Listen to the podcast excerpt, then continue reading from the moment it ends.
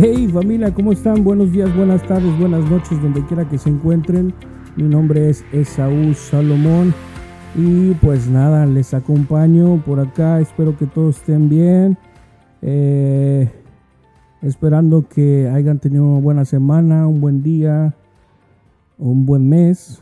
Eh, estamos a mitad de un mes donde estamos grabando esto, pero esperemos que se la estén pasando bien y estén muy bien todos ustedes. Y pues bueno. Eh, les doy la más cordial bienvenida a este nuevo programa. Es un nuevo programa que estamos empezando, eh, donde vas a encontrar eh, conversaciones francas, literalmente. Vamos a estar hablando francamente con algunas personas que nos van a estar acompañando a lo largo de estos nuevos episodios. Vamos a estar hablando de muchas cosas y sobre todo manteniendo una conversación franca de cómo ellos llevan su vida cotidiana, vamos a conocer a, la persona completamente desde quizás su niñez, su adolescencia y ahora de adultos, eh, cómo la han pasado, cómo han vivido, pero también vamos a escuchar su historia de su corazón. Sabemos que todos batallamos con cosas, sabemos que todos tenemos problemas, no siempre estamos bien, y, pero conocemos a alguien que sí nos mantiene bien a pesar de todas las cosas y ese alguien ustedes lo conocen y yo lo conozco y espero seguirlo conociendo eh, muy bien. su nombre es Jesús, ¿no? Y pues ahora eh, en, este nueva, en esta nueva etapa de, este podcast, hoy es, es, uno de mis primeros invitados y eh, ahí lo conocí en la iglesia y, al conocerlo me, se me hizo un hombre con una historia muy buena que contar y por eso esta tarde nos acompaña mi hermano Ernesto Román, un siervo, un fiel siervo de Dios, un fiel siervo de la iglesia. Este, hermano, ¿cómo estás? Bienvenido. Hola, hola, muchas, muchas gracias por invitarme a tu programa, Saúl. Es una bendición estar con, contigo compartiendo y con tu audiencia. Pues estoy bien agradecido con el Señor por cada día que tenemos, ¿no? Solo el hecho de levantarse y respirar, ya es una ganancia. Ya es ganancia, así es. Y pues bueno, Román tiene un trabajo que también yo se lo he dicho, me llama mucho la atención su trabajo. Él es un piloto comercial de aviación. Este, le, he platicado con él muchas veces y se lo he dejado saber que me interesa también todo esto de, de la aviación y toda esa onda. Y un día, este, platicando, me dijo, pues cuando quieras platicamos de eso. Y creo que hoy es el día, vamos a hablar un poquito de su vida, de Ernesto. ¿De dónde vienes, Ernesto? ¿Dónde nace Ernesto? Ernesto Román nace en una ciudad muy pequeñita en el país, le llamamos nosotros la capital del mundo, Nicaragua. Ok, Nicaragua, Nicaragua. Ernesto Román de Nicaragua nació en, en una ciudad que se llama Diriamba. Ese es al sur de Managua, para los que quieren un poquito de geografía. Al sur de Managua, que es la capital de Nicaragua. Okay. A unos 45 kilómetros al sur. De ahí nací, ahí crecí eh, como todo un niño, viste, creciendo, jugando en las calles con trompos, pelotas. Nosotros lo decimos chivolas, pero creo que muchos lo conocen como canicas. Canicas, claro. Eso, y pues una niñez bien bonita, ¿no? O sea, de, de, un niño que juega con todos sus amiguitos en la calle que hoy en día no se mira eso. Claro, y más en este país que todo el mundo vive encerrado. Raro el chico que ves jugando en los parques o en la, en la calle. Es muy, es no, es, no es muy común ver a personas así aquí en donde vivimos. Nosotros estamos, venga la aclaración, estamos en el país de Estados Unidos, este, y pues sí es un poquito diferente que nuestros países, ¿no? Claro. Y bueno, eh, cuéntame eh, cómo empezó la historia de Ernesto. Ok, nació en Nicaragua, eh, jugó en Nicaragua, por, al parecer estuviste tu niñez ahí. ¿Hasta qué grado estudió Ernesto? Bueno, yo pasé en Nicaragua hasta, en realidad, hasta llegué a parte de la universidad. Estuve estudiando ingeniería en sistemas hasta el tercer año. Okay. Pero eh, antes de llegar a la carrera de ingeniería en sistema, mm, yo siempre tenía un sueño que era la aviación, era ser piloto. Pero dadas las condiciones en Nicaragua que la situación económica, en primer lugar, no, es un lugar donde no había una escuela de aviación en todo el país. Eh, no hay, no habían las, las, comodidades para decir, ok, aunque tenga el dinero, voy a ser piloto. O sea, no, no había la posibilidad. No había la posibilidad. La única manera era ir al, al ejército de Nicaragua y esperar si uno podía clasificar uno entre 100 para poder que te mandaran a un curso de aviación a otro país. Ok. Eh, pero bueno, entonces eran muy difíciles las posibilidades y pues eh, por eso opté a estudiar otra carrera que era ingeniería en sistema. En sistema. ¿Cuántos años estudiaste? Tres años. Era cinco años la carrera, pero eh, llegué hasta el tercer año. ¿A eso cuántos años tenías ahí? Ahí, la verdad, eh, tenía como unos 20 o 19, 20 años cuando estaba en mi tercer año de ingeniería en sistemas. Ok. Y a partir de ahí, ¿qué dijiste? Esto no, no se me da, no me eh, gusta, ya no me Empecé gustó. a... Eh, sí me gustaba mucho, pero como que mi corazón se empezó a inclinar en perseguir mi sueño de volar. Ok. pero antes de eso eh, también eh, me enamoré. Ok. me enamoré en mera carrera y pues eh, con la muchachita que era mi mejor amiga en ese momento, que es todavía mi mejor amiga. Oh, wow. Pero nos enamoramos. Ok, desde que estaban estábamos estudiando. enamorados, y 21 años de edad tenía y oh, ella tenía 18. Y entonces dijimos, bueno, pues casémonos. Ok. ¿Y a los 21 te casaste? A los 21 me casé. Eh, ¿Aún estudiando? Aún estudiando. Empecé, como, bueno, ahora ya tenía esposa, empecé a trabajar como...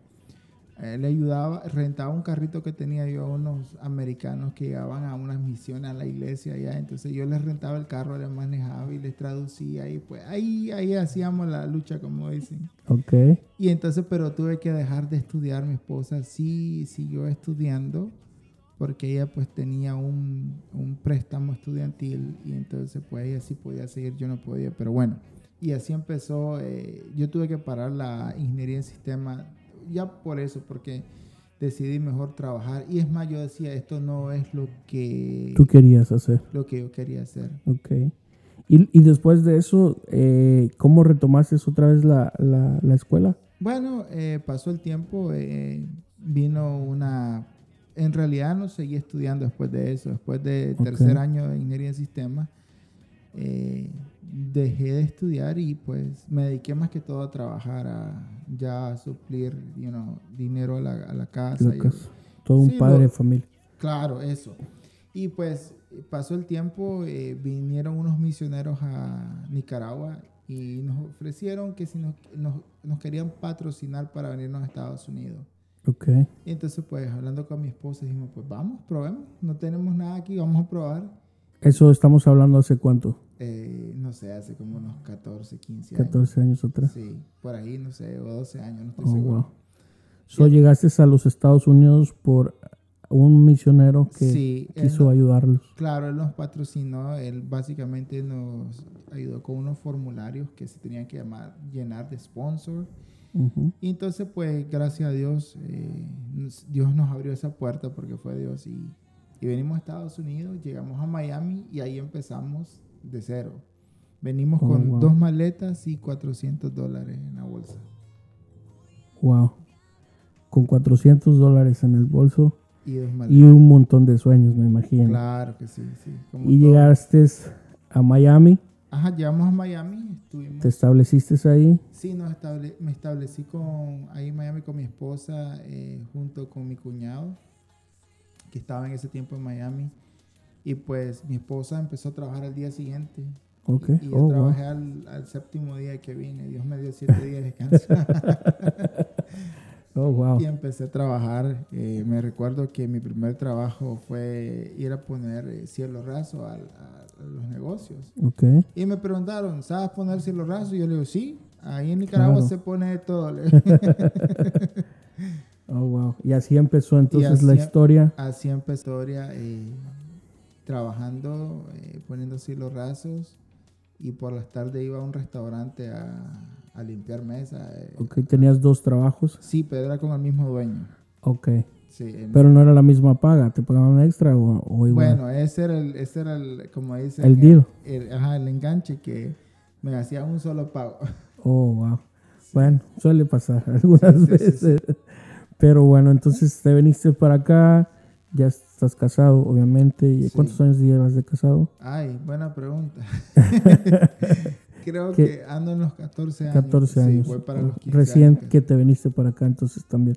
Sí, Sí, fue recién recién, casados. casado, dijimos, vamos. sí. Ok. Entonces Ernesto se viene a los United States Ujú. a seguir el, el- el sueño americano.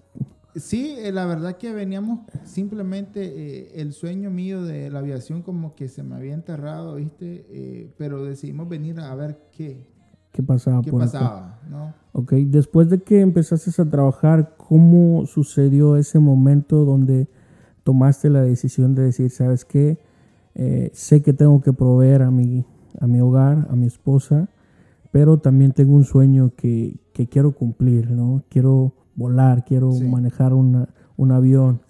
¿Cómo surgió esa oportunidad para que Ernesto pudiera, porque como bien lo decías, en tu país no era muy fácil o casi imposible el venirte para un país que era nuevo Claro. para ti, un nuevo idioma. ¿Cómo le hiciste para, para poder... Todo se regresa a Nicaragua. Cuando estaba Ok. en quinto año de secundaria, eh, conocí a un amigo, pues, que él iba a la iglesia y, y para ese tiempo mi papá ya falleció. Mi papá era un hombre con mucho dinero, tenía Ok. mucha plata. Eh, yo soy el número 17 de 19 hermanos. Wow. Una familia numerosa. Sí, pero de diferentes mamás. ¿Viste cómo era la Ok. cultura de, de Sí, nosotros claro. centroamericanos? Y pues eh, empezó todo por ahí y una vez eh, Dios me en un, en un servicio, un culto, como quieras llamarle, una reunión, hubo una palabra que cautivó mi corazón y mi mente, que fue un, un salmo, un salmito, un versículo, que decía, deleítate en mí, el Señor Jehová, y yo cumpliré las peticiones de tu corazón. Ujú. Eso fue todo lo que se grabó en mi corazón y yo empecé a trabajar. Yo dije, yo me voy a dedicar a... Antes de que, que, que llegaras a esa iglesia, ¿tú conocías de Dios? No. ¿Tú habías escuchado de Dios? No. Era tu primera vez Sí, básicamente en la sí. iglesia. Eh, Ok. Y eso fue porque miré que alguien que había cambiado su vida completa. Yo me le acerqué a él y le dije, oye, ¿qué has hecho? Porque, o sea, había algo diferente en él que yo lo notaba. Y ahí fue donde empecé básicamente. Y pues esa palabrita se quedó atesorada en mi corazón y empecé mi vida rutinaria. Es más, yo creo que después de ese tiempo yo no volví a la iglesia. O si iba a la iglesia, o sea, después de que ya me vine para Estados Unidos fue muy difícil, ¿no? O sea, Ok. pero esa palabrita que se sembró en ese tiempo Se te quedó impregnada. quedó en impregnada. Y entonces yo nunca me preocupé por mis sueños. Ok. Me preocupaba por servir a Dios, por amar a Dios. Ok, entonces cuando recibiste esa palabra en tu corazón, decidiste entregar tu vida a Jesús. Sí, completamente. Esa, esa, esa ocasión recibiste a Jesús Sí. y esa palabra Quedó se te ahí. quedó en el sembrada literalmente. Sí, como que le escribieron completamente ahí, escrito. Ok, Y esa palabra pues la andaba todo el tiempo conmigo. ok. Entonces, por eso cuando tú me preguntas de tú diste que, bueno, voy a probar mi familia, pero también que tengo que trabajar y quiero hacer mi sueño, Claro. en realidad mis sueños siempre anduvieron como escondidos bajo esa palabra. Yo trabajaba normal, eh, vine a Miami, como te expliqué, empecé a trabajar en restaurante poniendo cielos rasos y después de eso eh, como que hice un upgrade, digamos así, y me fui a trabajar a, a un warehouse a manejar carritos de montacarga, o sea, a bajar carga a los camiones, a cargar camiones y ese era mi, mi trabajo, trabajo. día a día. Ok, Pero, pero siempre hay un pero, claro. ahí muy profundo siempre estaba esa palabra dando vuelta. Estuve yendo a la iglesia, pero no me involucré mucho en la iglesia por el trabajo, pero mi corazón siempre estaba buscando a Dios, o sea, de una u otra manera, aunque no estaba sirviendo. Y eh, hasta que llegó el día que Dios dijo, este es el día, Aquí vamos. aquí vamos. y manejando el carrito de montacarga, un amigo mío que trabajaba en cámaras, en seguridad del warehouse, me eh, nos hicimos amigos, me dijo que él quería ser piloto. Ah, yo también, le digo, y empezamos a hablar, viste, ah, sí. Como que, cuates. Sí, sí, que yo quiero ser esto, quiero ser Sí, yo también. Estamos en, el mismo, en la misma frecuencia. Y, este, y me dice, ¿sabes qué? Yo tengo un simulador de vuelo, me dice. No manches. Ah, pero yo no tengo computadora. Le digo, no, yo te armo una computadora de las que tengo aquí. Me dice, aquí le quitamos todos los virus que tiene y la armamos, me dice. Y así fue, armamos la computadora y pues él, él y yo empezamos a, a jugar literalmente en Microsoft. Juego de avioncitos que volábamos de, de Miami a Palm Beach, de Palm Beach a Homestead, cosas así. Ok. Pero era un software que simulaba básicamente la mayoría de los aeropuertos que habían en toda parte del mundo. Y con él empecé básicamente a conocer la aviación. Los dos no conocíamos nada. Entramos a YouTube y miramos cómo era esto. Ok, vamos a practicar, vamos a ver si nos sale. Y así empezamos, pero éramos básicamente pilotos de computadora. Ok. No, eh, el simulador solo era que lo estabas viendo y lo, lo Con- manejabas con qué? con botoncitos. Ok. Pero el después de teclado eso y el dijimos, vamos a comprar un joystick y compramos un joystick. Ok. Para el- los que no saben qué es lo qué es un joystick, Una palanquita Es que una simula palanquita. la palanca de- Del avión. Del avión, ajá. el- Ok. El, timón de sí. dirección. Pero antes de eso, que llegara a ese punto, eh, además de eso, yo, yo iba a estudiar inglés. Después del restaurante, me iba a Miami Dade, a la universidad, y iba a estudiar inglés. ok. Y pues seguíamos estudiando para, pues porque yo dije, en algún momento voy a ser piloto y pues necesito, Necesito. inglés. Claro. Y pues ya cuando llegué a esa etapa ya el inglés ya estaba un poco eh, Más elevado. más elevadito, ¿no? Sí, sí, sí. Y ahí empezó Ya podías decir, what's your name? eso mismo. Me traduce después qué significa, pero bueno, me imagino que fue hola, ¿cómo estás? y, y así empezó. Em, Éramos pilotos de computadora básicamente y salíamos del trabajo, llegaba a mi casa y mi esposa me miraba que me sentaba en la computadora a volar avioncito en la computadora. Oh, wow. Era como tu videojuego, se podría decir. Era como un videojuego para mí, pero al mismo tiempo yo Aprendías. aprendía. Hasta que un día mi mismo amigo me dijo, bueno, ya está bueno computadoras, ¿no? Sí, vamos a buscar escuelas de aviación, me dice. Ahora sí, de veras. Sí, ahora sí de ver. Y empezamos a ir a buscar escuelas de aviación y qué susto me llevé. Cuando me decían, el primer lugar que fui, necesitas 20 mil dólares. No, yo 20 mil dólares con un salario que estaba ganando 8 dólares la hora. ¿Te imaginas? No, no podía. Claro. Y entonces después fui a otra escuela y la otra escuela era más, era más factible, 15 mil dólares, se bajaron 5 mil. Cinco mil Pero igual tampoco no los tenía. Claro. Y fuimos como a cuatro escuelas a ver. Entonces, ¿Y eso solo era por qué? ¿Un semestre? no, bueno, esa era la primera licencia. Eran, en teoría, tenías que haber sacado tres licencias, por lo menos básicas, para poder llegar a, a la aviación. Y te voy a explicar, eh, un piloto primero saca la licencia de piloto privado. Ok. Eh, privado no significa que le vas a trabajar a gente privada, ¿no? Privado significa es que no puedes cobrar nada. Ok. Eh, trabajas de gratis, como quien dice. No, no puedes trabajar. Oh, ok. Solo sea, manejas. Correcto. Tu vuela es para Agarras hacer experiencia. tus. Es correcto. Es como para hacer. Entonces, eso es un piloto privado. Un piloto privado no puede vengar un salario de nadie. Oh, wow. Pero si un piloto privado tiene su propio avión, digamos, tú tienes tu propio avión ahí, tu Cessna en el patio de tu casa y, bueno, con la licencia privada tú puedes salir a volar y tú y tus amigos y quien tú quieras. Ok. Pero no es- puedes devengar salario. y con eso ya estoy yo haciendo horas, Horas. de vuelo. Correcto. Ok. Después de eso viene la licencia, si quieres, eh, privada multimotor, que es, la, es lo mismo, pero ya es con dos motores. La primera es eh, con un solo motor, la segunda es con dos motores. Ok. Después de eso viene la licencia de instrumentos. Que es Eh, la tercera que me estabas hablando. Ajá. eh, pero por lo general la mayoría de las personas sacan privada y después instrumentos. Yo lo saqué así, privada y privada multimotor, porque la escuela que yo estudié se enfocaban mucho en el multimotor. Entonces, pues nos hacían sacar primero el multimotor, pero eso no tiene importancia el orden. Puede ser primero instrumento. Pero si es necesaria. sí, claro. La tienes que sacar. en Tienes que sacarlo, punto. en algún punto sí. Entonces, pues yo saqué, eh, después de privada, yo saqué multimotor y después saqué la licencia de instrumento. Y el instrumento básicamente es la que, la, no es licencia, certificación que te deja eh, volar eh, sin visibilidades. Ok. En la aviación existen dos, dos cosas que le llamamos que es eh, BFR, que volamos eh, mediante referencias visuales, Ok. por sus siglas en inglés, y, y IFR, que es de instrumento, que es de referencia de instrumento. ¿Qué es lo que utilizan ya los aviones, no? Ya ahí ya no vas viendo. Sí, Ya ahí sí te guías por, por Por radares y por sí. instrumentos. Entonces, después ya de eso, esas licencias, ya viene la comercial, que es comercial de un solo motor y, o comercial de dos motores. Ok. Y entonces, después de eso, haces tus horas. Ya en la comercial, ya puedes devengar un salario. Ya, te, ya le puedes decir, hey, contrátame, ya te puedo llevar a volar. Porque es una licencia comercial. Eso es lo que significa. Comercial que ya te pueden pagar. Que ya puedes devengar un salario. Ok.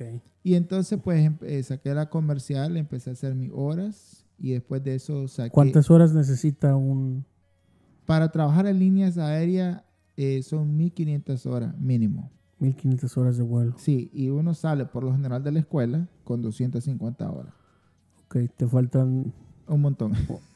mil, que- 1500. 1500 horas y sales con 200 horas. Con O sea, con 200. 1300, necesitas todavía 1300 1300 horas para... para poder... ¿Y dónde las vas a sacar? Yo por eso sí. digo un montón. Eh, facilito. eh, muchas personas hacen el- el- el- la ruta que yo hice, es convertirse en instructor de vuelo. Con 200 horas, con 250 horas, ahora tú eres profesor de vuelo, instructor de vuelo. Ok. Básicamente, eh, cuando uno se convierte en instructor de vuelo es que ahí yo digo que uno es que aprende a volar literalmente. De verdad. Sí, Ahí sí. sí. Si tú me preguntas cómo pasé mi- mis licencias, Usted, sí. yo no me acuerdo. Pero sí me recuerdo eh, cuando eh, empecé a ser un instructor de vuelo y empecé, ah, ahora sí tiene sentido. Ah, por esto, era esto. Esto era esto, ¿no? Ya empezaba a hacer, sí, Sí, o sea, engranaba todo lo que habías aprendido. claro. En teoría, ya, ahora sí lo, Sí. lo practicabas. Y entonces ya como instructor de vuelo eh, empiezas a construir horas y cuando miras ya tienes las 1500 horas y ya puedes aplicar a una compañía, a una línea aérea. Ok. ¿Y tú solamente puedes trabajar aquí en los Estados Unidos o puedes trabajar en otros países? Tú puedes trabajar en otros países, pero tienes que convertir tu licencia americana a los estándares de otros De países. otros países. Sí, por lo general la licencia norteamericana es como la más grande, pero igual, eh, si yo voy a volar, por ejemplo, en El Salvador, necesito convertir mi licencia a las regulaciones. Tienes del- que, como quien dice, revalidar tu Sí, licencia pero- a los estándares. Ajá, pero no es un proceso difícil, simplemente es vola- de- volar 10 horas o 15 horas en un avión pequeño, o sea, eh, no, es, no es- no es mucho. Y eh, es, es siempre lo mismo, o sea, Sí, siempre lo mismo. Lo único que varía es que las, las comunicaciones, digamos, en Sudamérica, Centroamérica, son otros. es español. Ok, sí. Entonces, Entonces, entonces ya la- el lenguaje de la aviación en español para mí, aunque yo Se- hablo español, eh, se te dificulta. sí, totalmente. ¿Por qué? Porque son otros términos. Ok, No sé si te comenté, pero cuando yo empecé a estudiar eh, la aviación, yo tuve que estudiar, yo pensé que sabía hablar inglés, inglés. pero no, la aviación fue otro lenguaje. Claro, tienes otros términos, otros otras términos, palabras. Como que un médico vaya a estudiar medicina. en Y ahí ya no es what ya- your name. Ya no es what your name, ahora es quién sabe qué cosa, ¿no? Sí, claro. Eh, entonces, eso fue una parte que me costó mucho Oh, wow. aprenderme el lenguaje de la aviación. La terminología de los Sí, aviones. literalmente me tuve que estudiar un libro de comunicaciones de aviación y me lo aprendí de memoria Oh, wow. para poder pasar mi primer examen. Oh, wow. Sí. Y es hasta ahora que ya llegas, después de cuántos años. Eh, ¿Ya cuántos años tienes de desde ser piloto, eh, creo que tengo ocho años o nueve años, ocho años y medio de ser Ocho piloto. años. Sí. Oh, wow.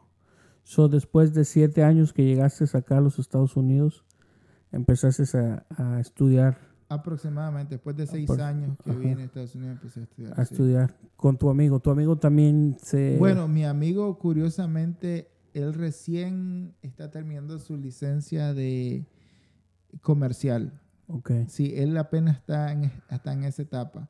Ok. Eh, pues los dos aplicamos a un préstamo estudiantil y pues lastimosamente a él no le aprobaron. A mí me lo aprobaron y ahí es donde viene la mano de Dios que se viene moviendo. En en algo que yo ni siquiera me estaba metiendo. O sea, Claro. básicamente, literalmente, Dios acomodó todo.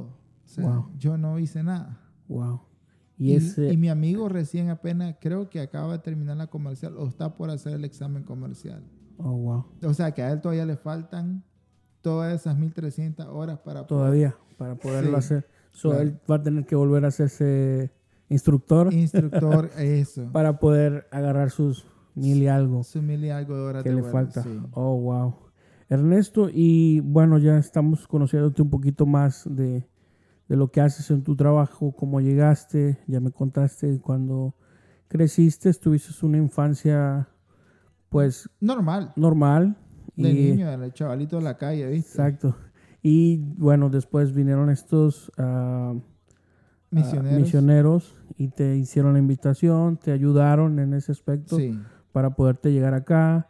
Pero en todo ese transcurso, ahora yo quiero saber lo que me decías hace un rato.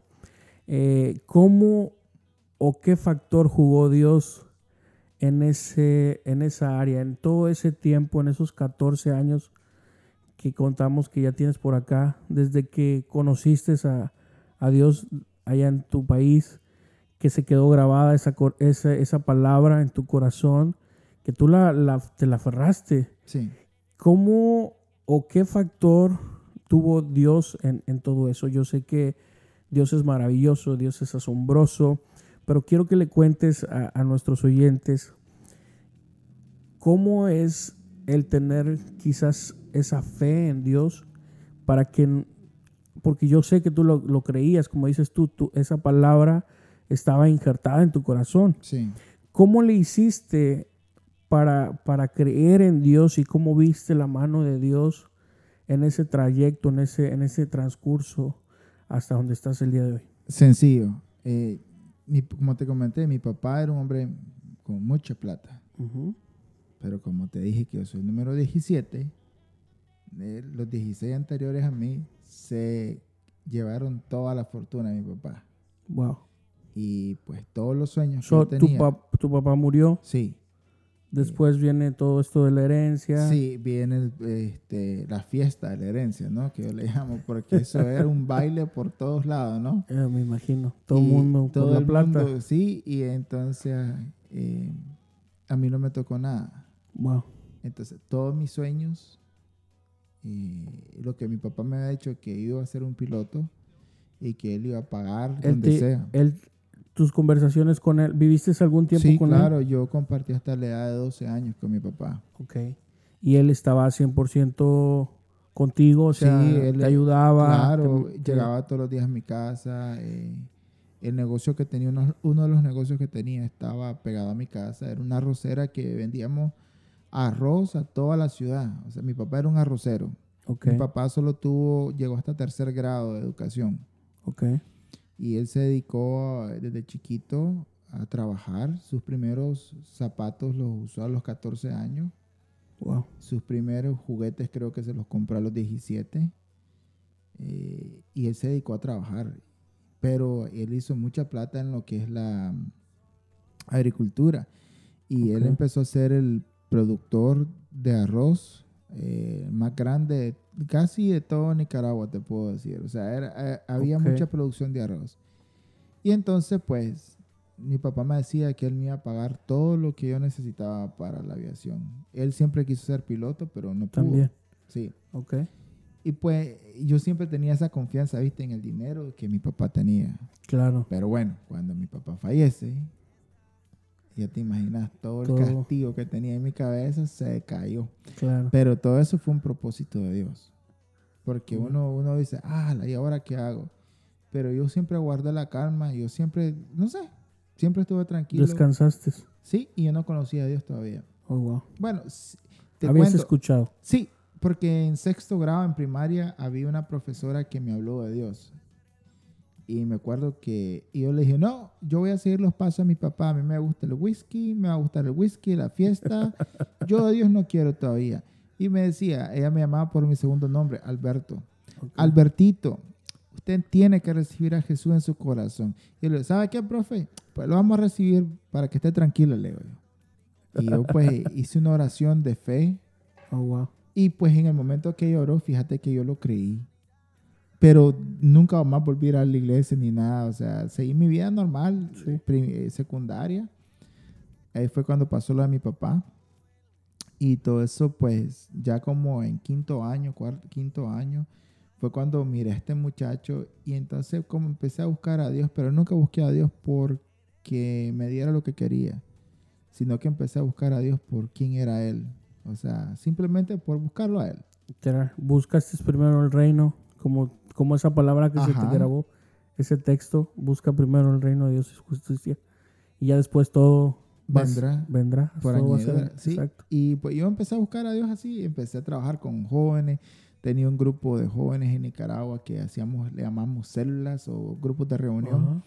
Y pues los reuníamos, les predic- eh, predicaba con ellos, hablaba, eh, los iba a sacar de donde estaban en las calles, estaban dro- drogándose. Entonces, Wow. Vamos, vamos al grupo y pues siempre Dios me empezó a, a poner compasión por la, por la gente. a- y después empecé a, a- en la iglesia a servir, en Ok. grupo de oración, de intercesión. Y, y ahí empezó eh, Ernesto Román a servir a Dios. ok. Y ahí fue cuando vino la palabra, deleítate así mismo en el Sí. Señor Jehová y Él concederá las peticiones de Exacto. corazón. Y la creí. Y seguí sirviendo hasta que se abrieron las puertas y vine.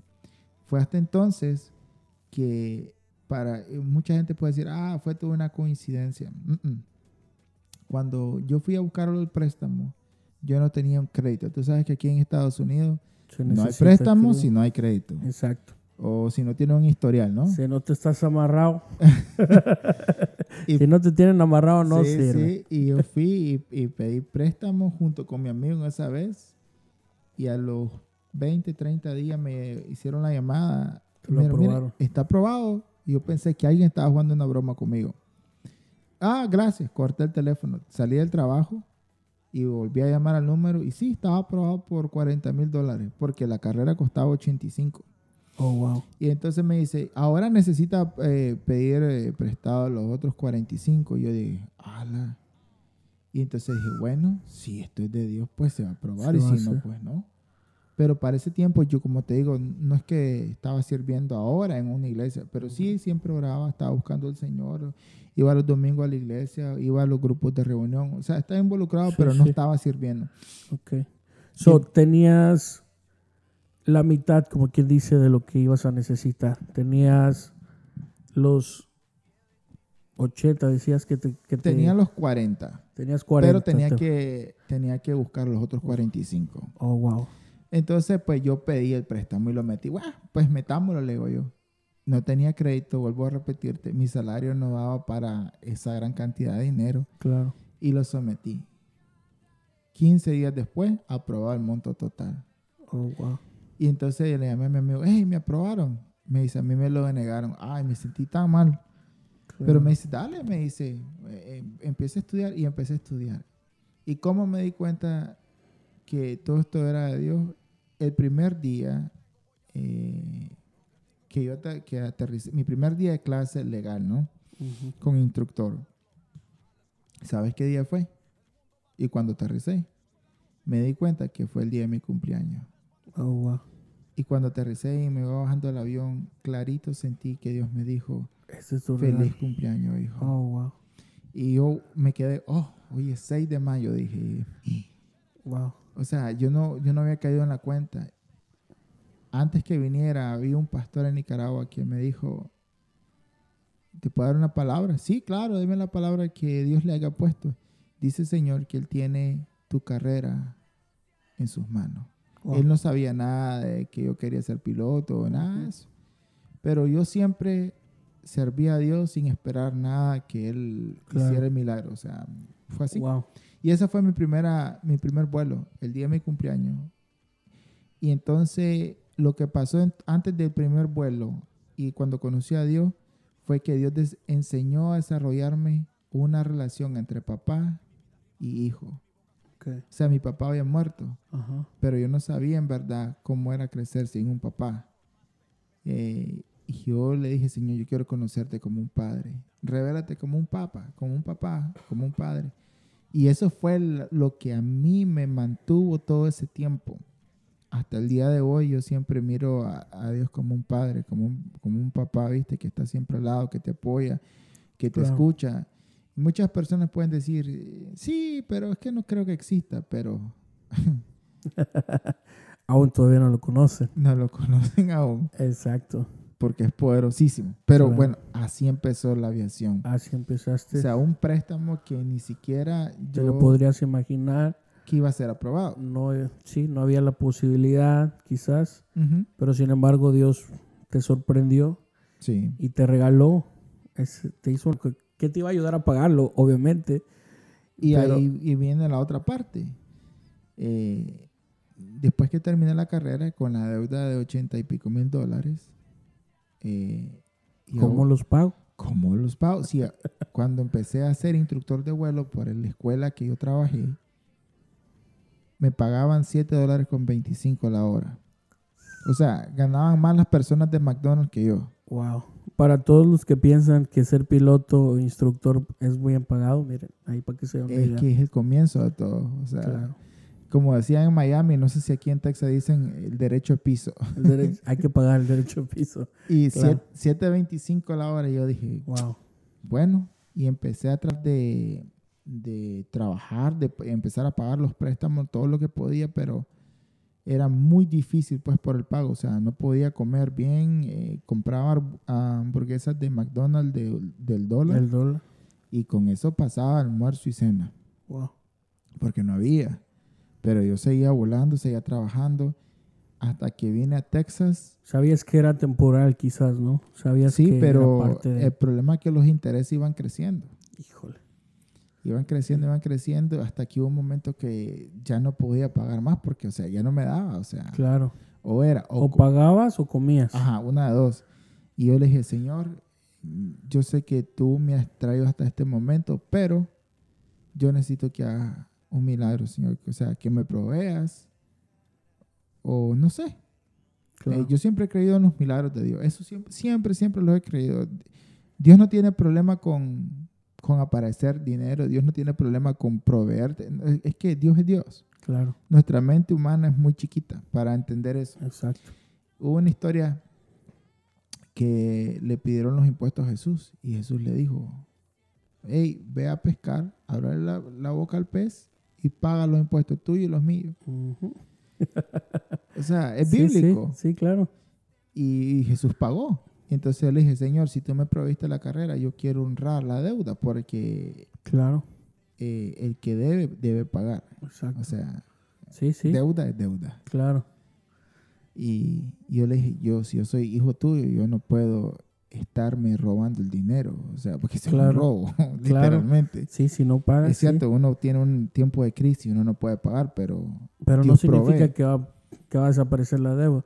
Puede ah, suceder, pero pero ahí es hay donde que vamos. pagar. Sí, sí. Y entonces vine a Texas, eh, ya para este tiempo empecé a trabajar en la línea aérea, pero la línea aérea me pagaba un poquito menos de lo que yo ya ganaba en Miami, porque yo era instructor de vuelo en Miami eh, y le trabajaba a una persona que tenía dos aviones. Entonces yo le volaba a esa persona que tenía mucha plata.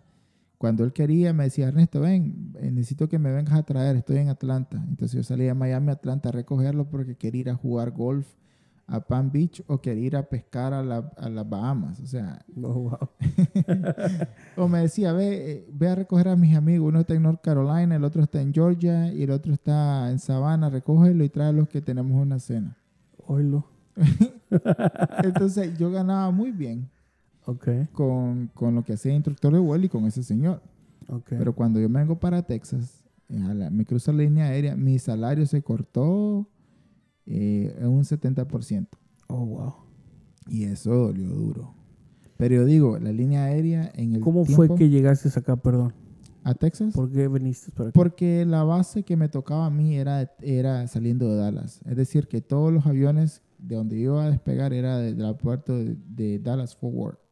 Y Ok. yo vivía en Miami, entonces siempre tenía que coger un avión para llegar a Dallas y después salir a trabajar. Es como Ok. decir, coger un carro, un bus, Sí, un sí. transporte público y llegar a tu trabajo. Sí. Entonces era muy complicado porque por lo general tenía que salir un día anterior o muy temprano en la mañanita en el primer vuelo y eso sí había espacio porque era sujeto a espacio. Okay. Entonces era muy difícil, entonces por eso como yo rentaba apartamento en Miami, le digo a mi esposa, pues vamos, si rentamos aquí, rentemos en Texas. Pues sí. De una. Y nos venimos para Texas. para acá. Y ahí fue donde empezamos, pero ya traía más intereses acumulados. Claro. Pero cuando vengo a Texas, al año siguiente, me llegó una demanda a la corte eh, por el préstamo. Wow. Porque yo ya no había pagado por tres años. O sea, tres años ya no había podido pagar. Y, y eso que le habíamos hecho deferral, que era posponer. O sea, siempre estuve en contacto con, el- con el banco que nos hizo Sí. el préstamo. Oye, mira, esta es la No te situación. sordeaste, como decimos allá en México. No, sí, le dijimos. Sabías que "Mira, debías. Sí, no, no. Yo le decía, mire, estamos en esta situación, no puedo, podemos posponer el pago por un mes más. Y así pues. Pero hubo un momento que ellos tienen un límite y te dicen ya no. Eh, pasó el tiempo y me hicieron la demanda, busqué unos abogados para lograr, a ver si hacía unos, unos pagos, viste, de 500, 600 Sí. dólares mensuales, porque el pago mínimo era de 1300. Ay. Entonces yo no tenía para pagar eso, si apenas ganaba mil dólares a la quincena. ¿Te imaginas? O sea, no me daba. Sí, sí, sí. Entonces buscaste la manera de poder. Bueno, cuando me llegó la demanda, mínimo. busqué un abogado y me dice, bueno, este proceso dura año y medio, dos años para que te den un veredicto y cuánto vas a pagar. Pasaron tres años y medio y yo no escuchaba a ningún abogado. Wow. Hasta que se dio el caso, que te lo voy a contar después, fue que empecé a buscar una casita y, y para cuando estaba comprando la casita me dicen, "Eh, ¿alguna vez te han demandado? Y yo dije, pues sí, yo no puedo mentir, o sea, Claro. no puedo mentir.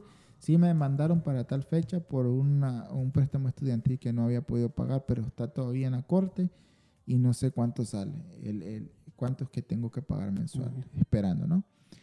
Y me pidieron una carta de, para ver el proceso y mi sorpresa fue que cuando me dieron la carta el abogado me dijo, no, Ernesto, ¿sabes qué? Hace dos años atrás el juez le había dado dismiss a tu caso, tú no debes nada. Oh, wow. Y pues yo me quedé, ¿qué? Y no, no, yo necesito un papel que diga que yo no debo nada. Exacto. Sí, sí. Sí, y- Papelito hablan, como sí, dicen sí, en México. Y me mandaron el papel que decía, your case has Hubo been dismissed". tu, a tu favor. Y pues Oh, wow. ahí fue donde se, básicamente se cumplió lo de la palabra que mi carrera Dios la tenía en las manos. Dios permitió todos esos momentos duros que pasaran, pero nunca me dejó, Wow. nunca me dejó y, y me sostuvo, pues. Y hasta el día de hoy siempre me ha, sen- me ha seguido Siempre. sosteniendo. Oh, wow. Sí, El testimonio sí, de no, cómo, sí, como lo dijiste hace un rato, él no tiene problema de sacar dinero donde no lo hay. eh, pero eh, lo importante es cómo está tu corazón alineado. Si tu corazón en realidad está, ah, no, que me haga el milagrito o Señor, proveme el trabajo para honrar la deuda y pagar. O sea, Exacto. son dos tipos de pensamiento. Claro. El que, el que no tomas acción para poder resolver Claro, es que o el que resuelve me aquí me quedo, ¿no? Claro, yo siempre le digo al Señor, Señor, ay, yo quiero pagar eso y voy a honrarlo. Pero Dios, pues, hizo eso. Claro. Y pues, ha sido la mano de Dios en todo el proceso. O sea, ¿Cómo fue que entraste a trabajar en, en la aerolínea? eh, entré porque donde estuve dando clases como instructor de vuelo, eh, me fallaron tres veces los motores, perdí sistema hidráulico, me, se me cogió fuego en uno de los aviones, de un, un fuego eléctrico en la cabina. Y mi esposa me dijo, yo creo que como que es necesario que cambies de trabajo. Me dice. Y ¿Te imaginas de instructor te pasa todo eso? no, por eso te digo, ahí, ahí fue donde fui a aprender en realidad. eh, y entonces, wow. pues digo, déjame probar las líneas aéreas, aunque voy a perder 70% de lo que ganaba, porque ahí sí te puedo decir, en realidad yo ganaba como 8 mil dólares entre el señor y la escuela, ganaba bien al Oh, mes. wow. Y cuando me cruzo línea aérea empezando, eh, creo que ganaba 3 mil dólares mensuales. Wow. Eso co- ya, No, pues menos los taxes, yo creo que me quedaban como, o sea, era Sí.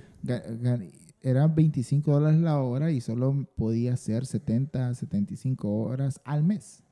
Oh, wow. 7 por 4, 28, son 2.800 dólares.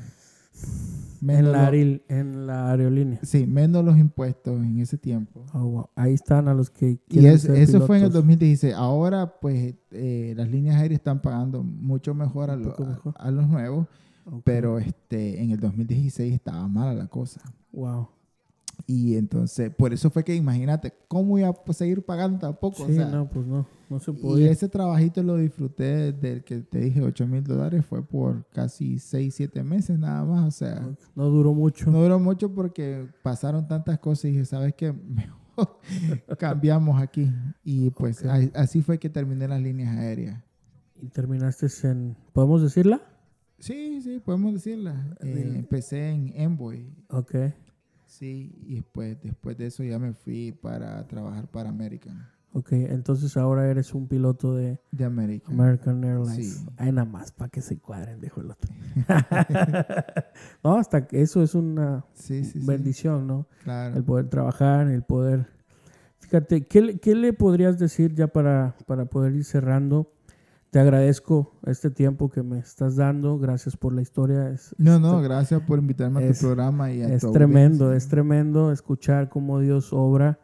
Y quisiera que de tus propias palabras les puedas expresar ah, ánimo, quizás inspirar un poco de ánimo, un poco de esperanza a aquella persona que, que quizás está en un trabajo, como lo decías tú, que empezaste en, en una, en una compañía, en una warehouse, Sí, de, de manejando el forklift.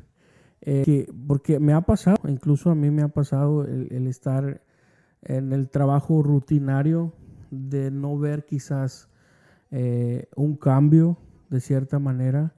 ¿Qué le pudieras decir a esas personas que sienten que, que necesitan hacer un cambio, que es necesario quizás hacer un cambio, pero quizás tienen ese miedo, ese temor de cómo, qué va a pasar, cómo, ya no voy a ganar el mismo dinero.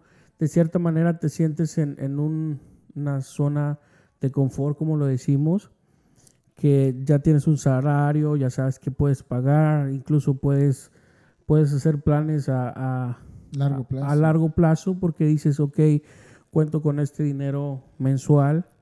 Este, si no me enfermo, primero Dios no pase, o puedo llegar a hacer esto en tanto tiempo, puedo hacer esto. Pero en realidad nada más estás trabajando porque necesitas trabajar, porque pues tienes una familia que mantener, pero en realidad tú no estás a gusto, te levantas todas las mañanas a- quizás hasta de mal humor porque vas a ir a trabajar a un lugar donde no quisieras, pero tienes que. ¿Qué le dirías a esa, a esa persona que tiene ese deseo de poder cambiar su manera de, de- de vivir, pero quizás le falta esa palabra que quizás te fue dada a ti? Eh, ese cambio que se necesita hacer. ¿Qué, qué le dirías a esas personas? Lo primero es que le diría es que esto no es mágico. O sea, hay que ser realista. Exacto. Todos tenemos una realidad, pero hay una realidad mayor que es Jesús. Amén. Cuando uno le da su vida a Dios por completo, hay algo que te da Él que se llama paz. Amén. Y cuando Él te da esa paz, que dice su palabra, que sobrepasa todo entendimiento, entonces puedes caminar en fe, sabiendo que donde vas a caminar, aunque va a ser difícil, al final va a ser mucho mejor. Yo creo que eso es lo que Dios me ha enseñado en todo este tiempo, es caminar en fe, no llevarle miedo a los cambios. Muchas personas tienen miedo a los cambios porque tienen todo bajo control de ellos. Así es. Y pues yo diría, un consejo que daría es simplemente darle tu vida por completo y el control por completo a Dios, a Jesús. Y cuando tu fe esté basada en Jesús, deja que el Señor aclare tu mente y tu corazón y te dirija tus pasos. Porque si Él lo habla, Él lo cumple. Amén. Si Él lo dice, se hace. Se hace. Amén. Si Él quiere, sucede. Amén. Es que es sencillo, o sea, no es fórmulas. Exacto. Es simplemente como lo que yo hice. Le di mi vida por completo a Dios. He caminado, caminé y sigo caminando en su palabra. Y los cambios que han pasado en mi vida han sido porque han sido guiados y dirigidos por Dios. Y si yo te puedo dar una palabra hoy que se te quede grabada en tu corazón, Te diría, busca primeramente el reino de Dios y su justicia.